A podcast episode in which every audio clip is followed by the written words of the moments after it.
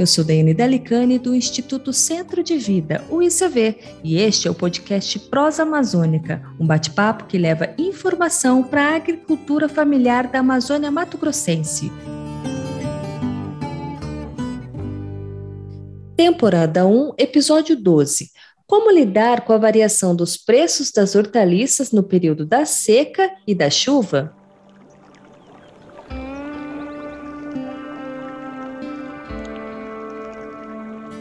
Nem tanto ao mar, nem tanto à terra.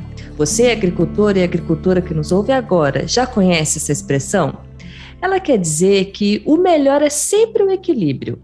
Nesse episódio do Prosa Amazônica, vamos falar sobre a falta que faz o equilíbrio de chuvas no campo. Ele impacta no preço das hortaliças, não é mesmo? O ano de 2021 foi o mais seco dos últimos 90 anos e os primeiros meses de 2022 também não tiveram muita chuva em algumas partes do Brasil. Lá no sul, por exemplo, está pior ainda, porque os produtores e as produtoras estão passando por dificuldades com a seca há mais de três anos. Já a região Nordeste teve o problema oposto: excesso de chuva. Você, produtor e produtora, sabe melhor que ninguém os prejuízos que o excesso ou a falta da água causam. Diminui muito a sua produção e isso faz com que os preços das hortaliças subam. Para bater um papo com a gente sobre isso, convidei o Odair Fagundes. Ele nasceu em Alta Floresta, aqui no Mato Grosso, é formado em Ciências Biológicas e tem mestrado em Biodiversidade e Agroecossistemas. Há dois anos e meio, o Odair faz parte da equipe de programas de negócios sociais no eixo de comercialização do ICV. Ele gosta de ler sobre história, ciência, política, economia e adora observar pássaros. Não é isso mesmo, Odair? Bem-vindo! Olá, Dai. É um prazer imenso estar aqui novamente. Obrigado pelo convite. Legal, legal. Fica à vontade. Bom, primeiro de tudo, é, é, importante saber o que faz com que as hortaliças aumentem os preços durante o período da seca e da cheia. Você pode explicar isso para gente? Bem, os fatores podem ter uma determinada variação, mas via de regra estão relacionados com a produtividade desses produtos. Basicamente, quando as hortaliças estão em baixa produção e não conseguem suprir as demandas locais, isso acontece muito nos períodos de cheia, e aqui no no, no Mato Grosso corresponde basicamente aos meses de dezembro a março, os preços pagos aos agricultores e, consequentemente, né, o preço que o consumidor paga sofre esse aumento. O produto pode até ficar, às vezes, escasso nas gôndolas. O contrário também acontece. Quando tem uma alta oferta de hortaliça, ou seja, uma alta produtividade, a qual todo o mercado não consegue absorver essa produção, cria certa competição entre os produtores e também entre os próprios mercados, e, consequentemente, pressiona os preços pra, para baixo. Né? O produtor, então, precisa escoar o montante produzido para reduzir seus prejuízos com as percas e os mercados competem entre si para oferecer o menor preço ao consumidor. Essa prática dos mercados aqui na região norte do estado de Mato Grosso é muito forte pois é, oferecem a chamada Quinta Verde, um dia da semana destinada à venda dos produtos de hortifruti.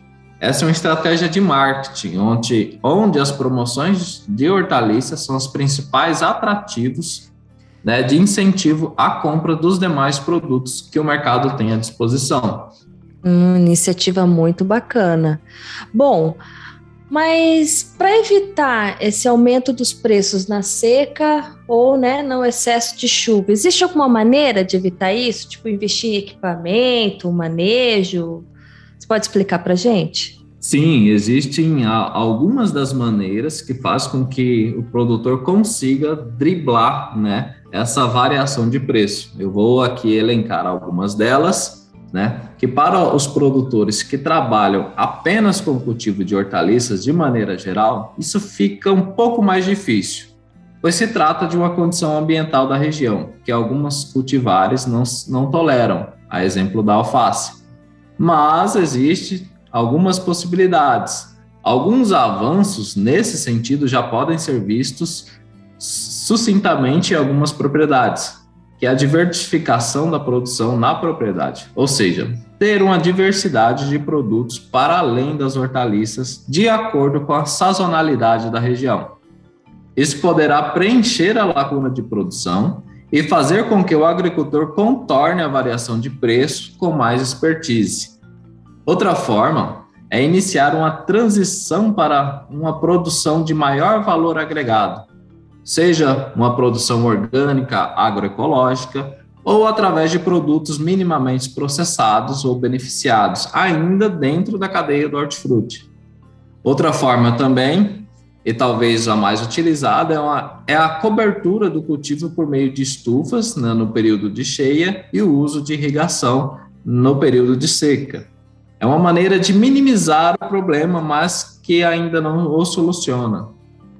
Mesmo com a estufa, por conta de alta umidade no período da cheia, as hortaliças, né, como a alface, têm seu ciclo de desenvolvimento prolongado e até mesmo comprometido. Então, reforço a possibilidade de diversificação da propriedade quanto à produção. Talvez seja a melhor saída para contornar essa variação de preços. Bom, Odair, agora vamos falar de políticas públicas, né? Você acredita, assim como você trabalha diretamente com o agricultor e com a agricultora no campo, você acredita que faltam políticas públicas para apoiar a agricultura familiar?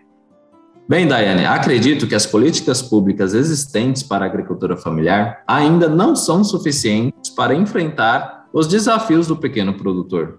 Mas entendo que essa pergunta está relacionada muito intrinsecamente com a visão da porteira para dentro, uma expressão que a gente usa muito aqui para dizer que é, é mais uma questão de planejamento interno e gestão do produtor e da propriedade do que uma visão abrangente a nível de região ou estado. Mas nesse caso, as políticas públicas mais efetivas deveriam estar voltadas principalmente para a comercialização desse pequeno produtor, para o acesso do produtor nos mercados institucionais variados, ou seja, não só na merenda escolar, através do PENAI, mas também nas demais repartições públicas. Deveriam adquirir produtos da agricultura familiar, como as secretarias e órgãos municipais, estaduais, que poderiam comprar o cafezinho, o pão caseiro, a geleia, frutas, o leite do produtor ou das organizações locais. Políticas unificadas de cotação de preço para esses mercados também são válidas, já que atualmente não há consenso da cotação de preço dos produtos da agricultura familiar no estado de Mato Grosso. São de três a quatro cotações existentes, que divergem uma das outras e que muitas vezes ignoram determinadas características regionais que influenciam no preço final do produto. Políticas públicas voltadas para o abastecimento interno de Mato Grosso também podem fomentar o fortalecimento da agricultura familiar local.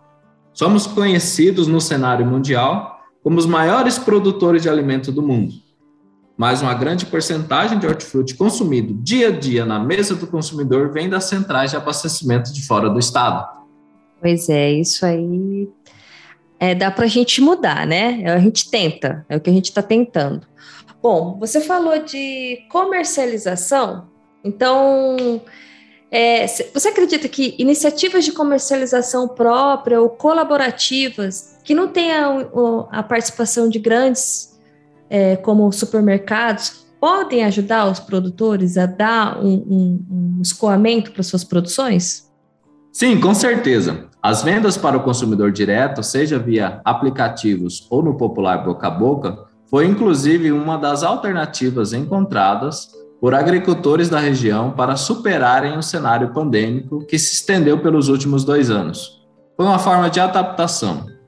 Com os deliveries em alta, as pessoas passaram a pedir mais alimento em suas casas através dos aplicativos, o que gerou um hábito. E surfar essa onda possibilitou criar um cenário de oportunidades para quem tem dificuldade de se estabelecer atendendo somente as redes de supermercados. Agora, também com a flexibilização das restrições né, no pós-pandemia, as feiras, feiras livres e itinerantes também são boas alternativas para eliminar o intermediário. Outro canal de comercialização importante também são as vendas institucionais públicas, Nesse modelo, há uma valorização do agricultor no campo através de uma comercialização mais ética e justa, mas que ainda requer melhor estruturação, principalmente quanto ao incentivo à participação dos agricultores e à logística de distribuição desses alimentos às unidades escolares. Com essas alternativas citadas, ressalto a importância da diversificação não somente da produção, como também dos canais de comercialização. Isso faz com que os agricultores não fiquem refém das políticas de mercado privado. Muito interessante, Odair. Muito obrigada. Olha, é importante lembrar né, que a agricultura familiar cuida da terra e alimenta muitas famílias, que são produtos frescos e cheios de saúde. Muito obrigada, Odair, por participar da nossa prosa de hoje. Eu que agradeço e um grande abraço.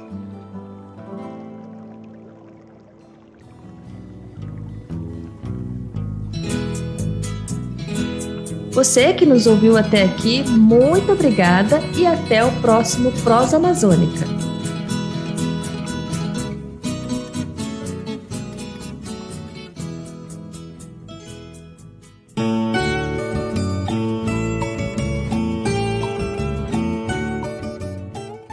Se você tem alguma dúvida, manda um WhatsApp pra gente. Queremos ouvir as suas histórias, responder as suas perguntas, enfim, bater um papo mesmo. O número é 65 99201 4578. Você também pode mandar uma mensagem para algum técnico do ICB que seja seu conhecido. Manda áudio que é bem legal e a gente pode colocar aqui no programa. O podcast Prosa Amazônica é feito pelo Instituto Centro de Vida, o ICV, apresentação de Daiane Delicani, da Comunicação, roteiro da agência Bem Comunicar e edição de Rafael Salvador. Siga a gente nas redes sociais, no Instagram, Instituto Centro de Vida, no Twitter, ICV Centro de Vida e no Face, Instituto Centro de Vida.